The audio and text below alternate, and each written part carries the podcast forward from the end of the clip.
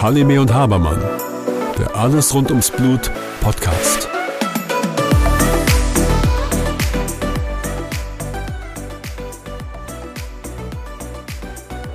Hallo Susanne. Hallo Björn. Wir sind hier in Buenos Aires auf dem Comprehensive Care Summit der WFH, ein Kongress, bei dem es um Hämophilie und Bewegungsapparat geht. Mhm. Wie hat es dir bislang gefallen?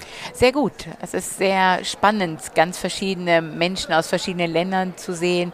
Ähm, Hämostasiologen, also Gerinnungsspezialisten, Orthopäden, äh, Physiotherapeuten. Ist ganz spannend, diese ähm, das Zusammenwürfeln verschiedener ähm, Fachgebiete und Fachrichtungen, die sich austauschen können, das ist schon toll. Und vor allem, das ist ja ein Weltkongress, das heißt, wir ja. haben wirklich Behandler von allen Kontinenten dabei und dementsprechend bringt auch jeder so seine eigenen Probleme mit. Ja, du musst wissen, nicht überall gibt es eine Verfügbarkeit der Gerinnungsfaktoren. Das heißt, wir haben tatsächlich damit äh, Herausforderungen natürlich andere Probleme in anderen Ländern. Das heißt, wenn wir nicht sofort behandeln können mit Faktoren, gibt es schneller die Probleme in den Gelenken. Und das hörst du und siehst du auch in den ähm, Vorträgen, wie die Diskussion eben unterschiedlich gelagert ist. Ne? Es hat sich ja auch in deinem Vortrag so ein bisschen gespiegelt. Mhm. Du hast über die Chemosynobiothese und die Radiosynobiothese mhm. gesprochen und das ist ja auch etwas, was nicht in allen Ländern verfügbar ist. Nee, auf gar keinen Fall. Du musst wissen, diese Radioaktivität ist eben tatsächlich nicht in allen Ländern äh, verfügbar. So, ich sage jetzt einfach mal ähm, äh, aus zum Beispiel in Syrien oder im Iran oder aber auch äh, nicht immer gleich in Argentinien ist diese Radioaktivität tatsächlich ähm, verfügbar. Da muss man sich eben mit anderen Dingen behelfen. Das heißt nicht, dass das andere schlechter oder besser ist, sondern zum zum Beispiel die chemische mit dem Rifampicin, das ist ja ein Antibiotikum, was man durchaus auch gut nutzen kann. Und das ist nicht äh, schlecht, was man dann einfach, aber du siehst, die Diskussionen gehen weit auseinander. Ja, äh, jetzt sind wir hier ähm, vor den Postern mhm. und wollen einfach mal durchgehen und schauen, was die Menschen aus den einzelnen Ländern berichten. Und ich glaube, da haben wir schon das erste Poster. Ähm, da geht es um die Prophylaxe. Genau. Ähm, in Deutschland ist es ja so, dass die Prophylaxe etwas ganz Normales ist. Das heißt, jeder Patient bekommt eine prophylaktische Therapie mit Faktor 8. Dieses Poster beschäftigt sich tatsächlich ähm, mit dem Unterschied, ob Patienten eine Prophylaxe oder eine Bedarfstherapie bekommen. Und man hat ähm, zwei Gruppen gebildet. Es waren ähm, insgesamt 74 Patienten mit einer Hämophilie A. Ich kann mal zusammenrechnen. Also die, die Prophylaxe bekommen haben, waren 43 Patienten und die, die Bedarfsbehandlung bekommen haben, sind 46 Patienten. Die waren ungefähr gleich alt, um die 30 Jahre alt. Und ähm, man hat gesehen, man nennt das ja Annual Bleeding Rate. Das heißt, das ist die Blutung, die im Jahr stattfindet. Man sieht, dass die Patienten, die eine, nur eine Bedarfstherapie bekommen haben, 24 Mal im Jahr geblutet haben und die Patienten, die eine Prophylaxe bekommen haben, nur zweimal geblutet haben. Und wenn man sich jetzt dazu noch die Gelenkblutung anguckt, sieht man, dass die Bedarfspatienten 20 Mal ins Gelenk geblutet oder in unterschiedliche Gelenke, das muss man sich mal vorstellen, 20 Mal und die eine Prophylaxe bekommen haben, nur zwischen eins und zweimal geblutet haben. Das ist schon etwas, was ähm, wir immer wieder versuchen, unseren Patienten ja ähm, mitzuteilen, dass eine Prophylaxe wirklich hilfreich ist, keine Blutung in Gelenke oder auch in die Muskulatur zu bekommen. Würden wir denn bei uns noch eine On-Demand-Therapie bei Patienten mit einer schweren Hämophilie diskutieren? Überhaupt nicht, aber du wirst staunen, wie viele Patienten es tatsächlich noch gibt, auch in unserem Zentrum, ähm, die sich dem entziehen. Das heißt, die finden die Prophylaxe störend. Ja, dann lass uns doch mal weitergehen. Mhm. Hier geht es um Fettleibigkeit. Ich würde mal sagen, das ähm, diskutierst du mal. Das ist, ja, hat ja viel was mit Bewegung zu tun, glaube ja, ich. Genau. Mal, ne? ähm, also ganz interessant. Das ist, das ist, eine Studie, aber es gibt ja auch andere Studien, die zeigen, dass ähm, Patienten mit Hämophilie eher dazu neigen, dicker, schwerer zu sein. Mhm. Ähm, die Gründe dafür sind sicherlich vielfältig. Ein großes Problem ist unter anderem die Bewegungsarmut. Mhm. Die bewegen sich einfach weniger. Und ähm, dann ist vielleicht bei anderen Problemen auch das Essen ein gewisser Ausgleich, sodass mhm. ähm, dort einfach mehr Körpergewicht ähm, auf die Gelenke kommt. Und das ist ja genau das große Problem und dem muss man entgegenwirken. Und ich finde, ähm, das ist ein ganz großes Thema, die Ernährungsberatung. Das sollte man immer mit einbeziehen, mhm. weil jedes Kilogramm, das ich bei jedem Schritt mit mir rumtrage, sind bei 10.000 Schritten am Tag 10.000 Kilogramm mehr Gewicht auf die Gelenke. Absolut. Und äh, das sollte man zumindest mit auch in unsere Therapie mit einbeziehen, glaube ich. Ne? Das äh, vernachlässigen wir bei dem einen oder anderen, glaube ich, auch ein bisschen. Und es ist auch schwierig, Patienten darauf anzusprechen. Was meinst du? Das, ähm, muss man das nicht noch mehr und mehr offen dafür sein, das ansprechen zu können? Ah, ich glaube, wenn man das richtig angeht mhm. und ähm, das, also ich sag mal, wertfrei kommuniziert, ja. äh, wie wichtig das ist und denen vielleicht auch erklärt, wie wichtig es ist, wenig Gewicht auf die Gelenke zu bringen, mhm. kann man schon offen darüber reden. Ja? ja? Und da kann ja jeder sehen, was er selbst damit macht. Stimmt. Ähm, man kann die Hilfen eben zur Verfügung stellen. Mhm. Okay. Ich glaube, da hilft es wahrscheinlich schon allein den Patienten jedes Mal zu wiegen. Das ja. setzt ja auch so ein paar Trigger. Das denke ich auch. Das machen wir ja, um die Faktorsubstitution äh, mhm. dementsprechend anpassen zu können. Da müssen wir auf jeden Fall das Gewicht wissen. Mhm. Ja. Dann gehen wir mal weiter. Ja, du hast so ein interessantes ähm, Poster rausgegriffen und du hast mir das ganz interessanterweise, hast du mir schon, bevor wir hierher gekommen sind, davon erzählt. Und da bin ich jetzt mal ganz gespannt. Erzähl mir mal darüber. Also es geht, glaube ich, darum, dass man allein durch aktives Denken und sich darauf zu konzentrieren, zu fokussieren, mit seiner Haltung etwas ändern kann, wie man steht, aber Erklär mir das nochmal. Ja, also das ist ein Poster, die haben versucht, in die Physiotherapie noch das Neurokognitive mit reinzubringen. Ja. Das heißt, den Patienten einfach von seinen Gedanken schon in eine gute Haltung zu bewegen. Das, mhm. Die haben gearbeitet mit Fotos und mit Fragen mhm. und haben zunächst den Patienten in seiner natürlichen Haltung, wie er sich halt wohlfühlt und normal fühlt, ähm, fotografiert und haben ja. ihm dann dieses Bild gezeigt und ähm, haben das Ganze dann auch durch Physiotherapeuten beschreiben lassen. Und da war eine gewisse Differenz zwischen dem, was der Patient gefühlt hat und was die Physiotherapeuten gesehen haben. Und das Foto war so der Vermittler, so dass der Patient es auch wahrgenommen hat.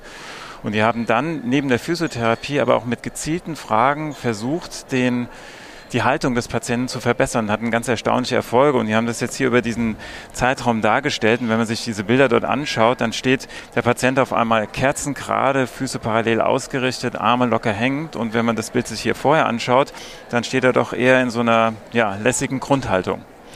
Ja, oder er hat die Arme verschränkt in dem ersten Foto und hat seine Beine nach außen gerichtet. Also mhm. eine völlige ähm, äh, Stellung, die ihn letzten Endes äh, zeigt, wie schmerzbehaftet er möglicherweise auch ist, muss man ja sagen. Ne? Ja, das erinnert mich oft auch an meine Sprechstunde. Da kommen ja regelmäßig Eltern mit ihren Kindern, ja. ähm, Töchtern und mein Kind steht nicht gerade. Ne? Mein Kind steht krumm. Ja? ja. Und das, da muss man jetzt irgendwas machen. Und ein ganz einfaches Mittel ist vor allem gerade bei Mädchen, ähm, stell dir mal vor, du hast eine Krone auf dem Kopf und du läufst jetzt stolz durch die Straße und musst aufpassen, dass die Krone nicht runterfällt. Ja. Auf einmal stehen die Kinder gerade. Wahnsinn, ne? Und wenn du das verankern kannst, kannst du schon unheimlich viel bewegen. Ja, also ein tolles, äh, tolles Poster ähm, werden wir jetzt mehr und mehr in unsere Sprechstunde mit reinbilden. Ne? Die Krone. Die Krone, ja. genau, die Krone. Ja. Ähm, ja, psychosoziale Effekte bei Patienten mit Hämophilie und von Willebrand interessant, ne?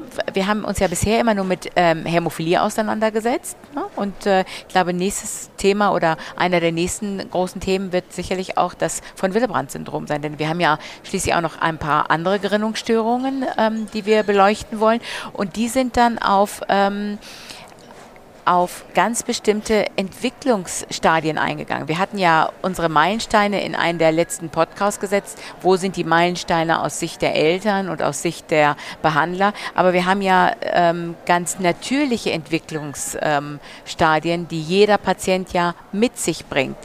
Ähm, und das haben sie angepasst an die jeweilige Erkrankung Hämophilie und von Willebrand. Das heißt, die wir sowieso durchmachen, ähm, die Entwicklungsstadien, und diese nochmal ganz, ganz speziell auf die Erkrankung angepasst. Und ich mhm. glaube, da geht es so ein bisschen auch, wenn ich das hier so lese, ähm, dass sie ähm, Akzeptanz für die Erkrankung, wie geht man in der Schule mit der Erkrankung ähm, um.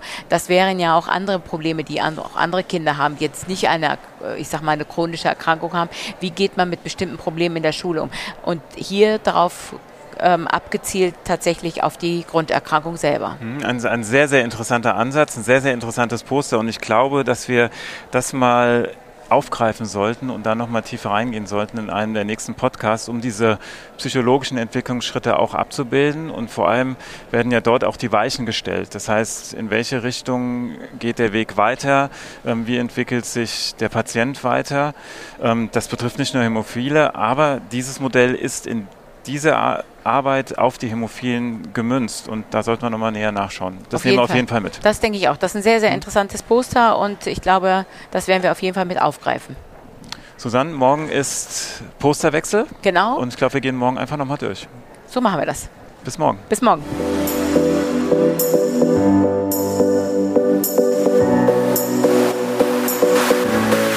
Ja, Susanne, heute ist der zweite Tag ähm, Ja. unserer Posterbegehung. Du warst aber heute Morgen schon in einer Sitzung gewesen. Erzähl doch mal. Ja, ich war in der Mitgliederversammlung des äh, Muskelskeletalen ähm, der Organisation war ich mit drin und äh, da haben sie einfach mal ein bisschen erzählt. Das ist ja so ein Komitee, was ähm, zusammengesetzt ist aus äh, Physiotherapeuten, Orthopäden und auch Hämostasiologen. Und da ist mal wieder bewusst geworden, ähm, dass wir viel, viel mehr mitarbeiten müssen, um gegebenenfalls Dinge in Gang zu bringen und Dinge auch noch zu verändern.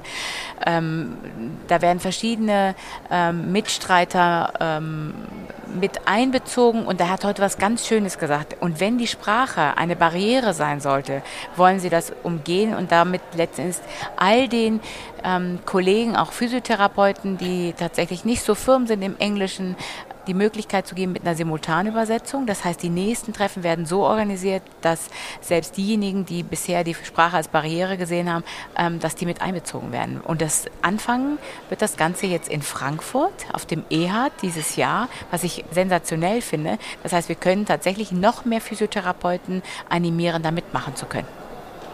Also wirklich schön, dass das ähm, mit angeregt worden ist. Also wirklich ganz toll. Das heißt, dass der Kreis noch größer wird, ähm, derjenigen, die wirklich mit einbezogen und, ähm, werden und das Interesse geweckt werden kann? Ja, auf jeden Fall. Dass es nicht nur diejenigen Leute sind, die halt eloquent äh, im Englischen äh, referieren können, sondern auch diejenigen, die hands-on und auch gut äh, gute Beiträge und auch ähm, Impulse in der Hämophiliebehandlung mitbringen können, ähm, dass denen auch die Möglichkeit wird und im Sinne der Patienten gemacht wird, was ich ganz toll finde. Das wäre für uns dann eine große Chance, nach Frankfurt auch mal Physiotherapeuten aus der Region zu bekommen. Das ist genau, was ich mit dir besprechen wollte an der Stelle. Also wirklich, dass wir Physiotherapeuten finden, die wir mitnehmen nach Frankfurt. Ja, sehr gut. Ja, um dann wirklich auch für die Patienten mehr Anlaufstellen zu schaffen. Ja, also wirklich, das war heute Morgen, hat sich gelohnt. Es war sehr früh, aber es hat sich gelohnt. Sehr schön. Ja. Dann fangen wir doch mal mit den Postern an. Du hattest schon mal eins rausgesucht. Ja, ähm, fand ich sehr spannend. Das ist ähm, die holländische Gruppe. Um, ähm, warte mal, ist das, sind das die Holländer? Warte, ich muss mal gerade gucken, ob das die Holländer sind. Ja. Es geht äh, auf jeden Fall von einem Physiotherapeuten ähm, gemacht. Nee, Belgien. Nee, ist Belgien. Nee, äh, Sebastian Lobé ist Belgier. Und zwar hat er folgendes ähm, initiiert: eine App, wo die Patienten ihren eigenen Schmerz beschreiben. Und zwar ähm, tagesgleich und da reinschreiben können, ist der beeinflusst worden durch Aktivität, durch das Wetter und was wurde gemacht.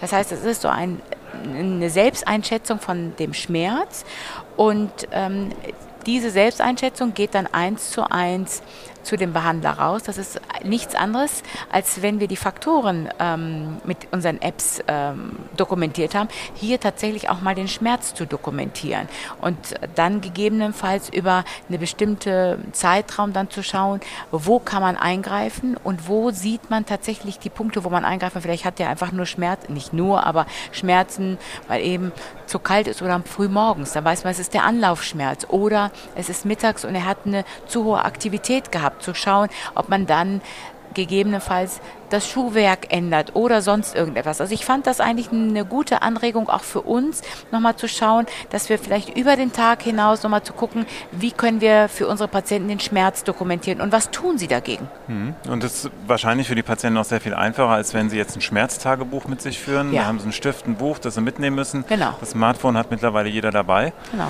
Und, ähm, und kann den Schmerz dann eben dokumentieren und du, wir als Behandler können dann überlegen, wo ist der, das Pattern, wo können wir Genau. ähm, eingreifen, um diesen Ja. Schmerz zu reduzieren. Also hat Ja. mir einen Impuls gegeben, da vielleicht nochmal anzusetzen, zu gucken, ob wir nicht da vielleicht auch was entwickeln können für unsere Patienten. War eine schöne Idee.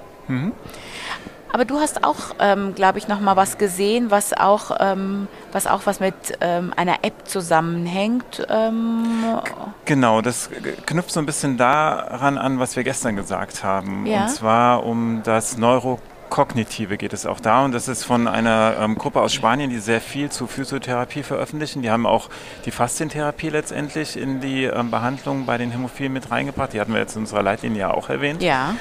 Und ähm, die haben ein ein, ein, ein Online-Video den Patienten zur Verfügung gestellt. Ja. Und diese schauen sich die Patienten jeden Tag an. Und ähm, in einer sitzenden Position, das heißt, sie führen keine Übung durch, sondern sie visualisieren nur die Bewegung des Sprunggelenkes über dieses Online-Video. Und darüber haben die gezeigt, kann sogar der Schmerz gesenkt werden. Das heißt, du stellst dir einfach vor, ich bewege mein Sprunggelenk oder du bewegst dein Sprunggelenk, mhm.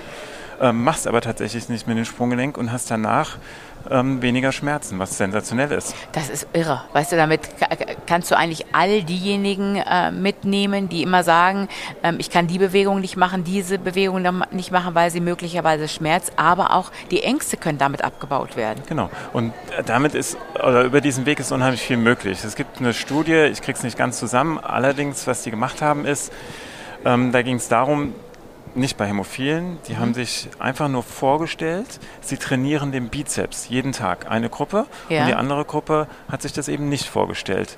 Die okay. haben vorher die Kraft gemessen und die haben danach die Kraft gemessen. Und die Gruppe, die sich vorgestellt hat, dass sie den Bizeps trainiert, hatte ähm, signifikant, also deutlich mehr Kraft als die andere Gruppe. Das ist ja irre. Mein Wahnsinn, Gott. ne? Was, was man damit man, alles erreichen kann. Ja, aber dann äh, müssen wir mal neue Wege gehen. Einfach mal drüber nachdenken. Ja. Im wahrsten Sinne des Wortes. genau. Aber dann hast du noch was gelernt. Wenn wir schon beim Online bleiben, ähm, wir sind ja immer sehr aktiv mit unserer Physiotherapie und nicht jeder hat ja letzten Endes die Möglichkeit, auch ähm, ja, die Wege auf sich zu nehmen, zu einem Physiotherapeuten zu gehen. Und ähm, die Wege sind oft lang und auch dann zu schauen, wie man es dann auch zu Hause managen kann, eben mal zwischendurch und dann die Zeiten für sich selber rauszuschauen, wann es für einen ganz gut ist, glaube ich. Da hast du, glaube ich, auch noch ein Poster rausgesucht. Genau, also hier ist eine, ähm, eine, eine Online-Plattform vorgestellt. Bei mhm. dieser Online-Plattform bekommen die Patienten Übungen ähm, demonstriert, die sie dann zu Hause nachmachen können. Mhm. Ihr individuelles Übungsprogramm, um dann eben auch zu Hause diese Übungen zu machen. Tatsächlich müssen wir das aber weiter denken. Und da gibt es ja auch schon Ansätze, dass die Übung, die der Patient macht, auch über eine, ja, wie nennt man das dann, künstliche Intelligenz gemonitort wird ja. und ähm, aufgenommen wird, wie gut wird diese Übung tatsächlich durchgeführt. Das kann wiederum an den Physiotherapeuten zurückgemeldet werden und der kann dann intervenieren. Das heißt, tatsächlich sollte man diese Online-Plattform noch ein Stück weiter denken und die Kommunikation zwischen Physiotherapeuten und Patienten stärken, damit die Übung nicht nur zu Hause durchgeführt, aber zu Hause auch korrekt durchgeführt werden kann. Das ist ja oft das Problem. Ne? Man macht eine Übung, macht sie dann irgendwie zwei Wochen lang und hat sie zwei Wochen lang falsch gemacht und dann hat man ähm, hat sich der Körper an diese falsche Übung ähm, gewöhnt und dann kommt man zum Physiotherapeuten, stellt die ihm vor und dann stellt man mhm. fest, dass man zwei Wochen lang falsch die Übung durchgeführt hat. Ja. Also ich meine, das wäre ja natürlich eine gute Weiterentwicklung dieser ähm, Online-Plattform. Mhm. Das wäre wirklich gut. Ja, momentan ist es ja so, die Patienten ähm, machen diese Übung hoffentlich dann zu Hause mhm. und ähm, wir müssten dann unsere ja, Verordnungsfrequenz so takten, dass die Patienten zwischendurch immer wieder zum ähm, Therapeuten gehen und der Therapeut ihnen nicht unbedingt was Neues beibringt, sondern die Übung kontrolliert und nochmal ja mal versucht, da Fehler auszumerzen. Ne, und ob diese Übung auch tatsächlich gemacht werden kann. Oft mhm. stellt man ja fest, wenn man den Patienten Übungen mitgibt, weil man denkt, das wird gehen, weil man aus seiner eigenen Vorstellung und dann auf einmal feststellt, dass es zu Hause doch nicht möglich ist, die zu machen, ähm, früh ermüdet oder doch irgendwelche äh, Grenzen dabei sind. Also sehr gut, muss ich sagen. Sag mal, aber du hattest doch, wie, also ich meine, wir beide hatten doch ein, ein gemeinsames Poster hier zusammen. Ich meine, wir haben ja bei uns ähm, im Zentrum ähm, unser Einlagenprojekt. Das heißt, wir haben geschaut, ob wir über eine Unterstützung im Schuhwerk den Patienten eine, ebenfalls eine Schmerzreduktion bieten können. Und ich glaube, da wäre es doch ganz gut, da hatten wir doch auch ähm, jemanden ähm, aus Frankfurt dabei, äh, der ganz fleißig seine ganze Apparatur mitgebracht hat und die Einlagen vor Ort ähm, für uns äh, gebastelt und hergestellt. Das war ganz spannend. Ich glaube, da müssen wir mal auch mal Fotos zeigen, wie das eigentlich stattgefunden hat, glaube ich. Ja. Aber vielleicht erzählst du mal, ähm, was wir gemacht haben. Ja, genau. Wir haben das ja auch hier ähm, vorgestellt auf diesem Kongress als Poster und Das, ähm, oder der Hintergrund da war ja gewesen, dass wenn du ein kaputtes Gelenk hast mhm. und du läufst drauf, du bringst Belastung drauf, tut es einfach weh. Genau. Und dann ist die Überlegung, wie kriegen wir den Druck aus diesem Gelenk raus? Und mhm. ähm, wir haben dann in Zusammenarbeit eben mit dem Orthopädietechniker eine Einlage entwickelt, die es schafft, diesen Druck aus der Belastung rauszunehmen und vor mhm. allem nicht wieder an das Sprunggelenk zurückzugeben. Mhm. Und wir sind dann zusammen, wie du gesagt hast, nach Duisburg gefahren, mhm. haben bei 25 Patienten eine Ganganalyse gemacht, haben die untersucht und dann diese Einlage gebaut. Und dann sind wir drei Monate, nee, zwei Monate, glaube ich, ungefähr. Zwei Monate war es, ja, ja. Später wiedergekommen mit den Einlagen, inklusive Fräsmaschine. Genau. Und haben dann die Einlagen, beziehungsweise eher zurechtgefräst und dem Patienten gegeben und hatten dann drei Monate später die Kontrolle. Und das Ergebnis ist ja ganz erstaunlich. Also wir haben natürlich gemessen oder gefragt, wie weit können Sie laufen, wie haben Sie den Schmerz eingeschätzt. Mhm. Aber ich fand, die entscheidende Frage war ja, wollt ihr die Einlage nochmal haben? Und 23 von 25 Patienten haben gesagt, auf jeden Fall, wir wollen die wieder haben. Die zwei Ausreißer, die wir hatten, das waren tatsächlich junge Patienten gewesen, Anfang ja, 20, genau. die ähm, von Anfang an keinen Vorteil in dieser Einlage gesehen haben. Also da haben vielleicht auch noch andere Faktoren eine Rolle gespielt nur ähm, insgesamt doch sehr zufriedenstellend. Und vielleicht schaffen wir es tatsächlich mit dieser Einlage, die Lebensqualität der Patienten zu verbessern. Das denke ich auf jeden Fall. Und ich glaube, das meiste, was die Leute nicht sehen, dass das tatsächlich für eigentlich einfache Dinge sind, die wir anwenden können oder vermeintlich einfache Dinge und wir damit eine, eine ganz äh, hohen Benefit für die Patienten rausholen können. Also das wäre doch ähm, ganz spannend, wenn wir die nächsten Patienten damit irgendwie packen könnten. Mhm. Ja? Also ich denke, in diesem Sinne gehen wir jetzt noch mal ein bisschen auf Tour und versuchen noch mehr Input hier rauszuholen. Ja. Und vielleicht entwickeln sich daraus noch weitere Ideen. Das denke ich auf jeden Fall. Ich freue mich auf jeden Fall auf die nächsten Projekte, die wir zusammen schmieden. Susanne, ich danke dir. Ich danke dir, Björn.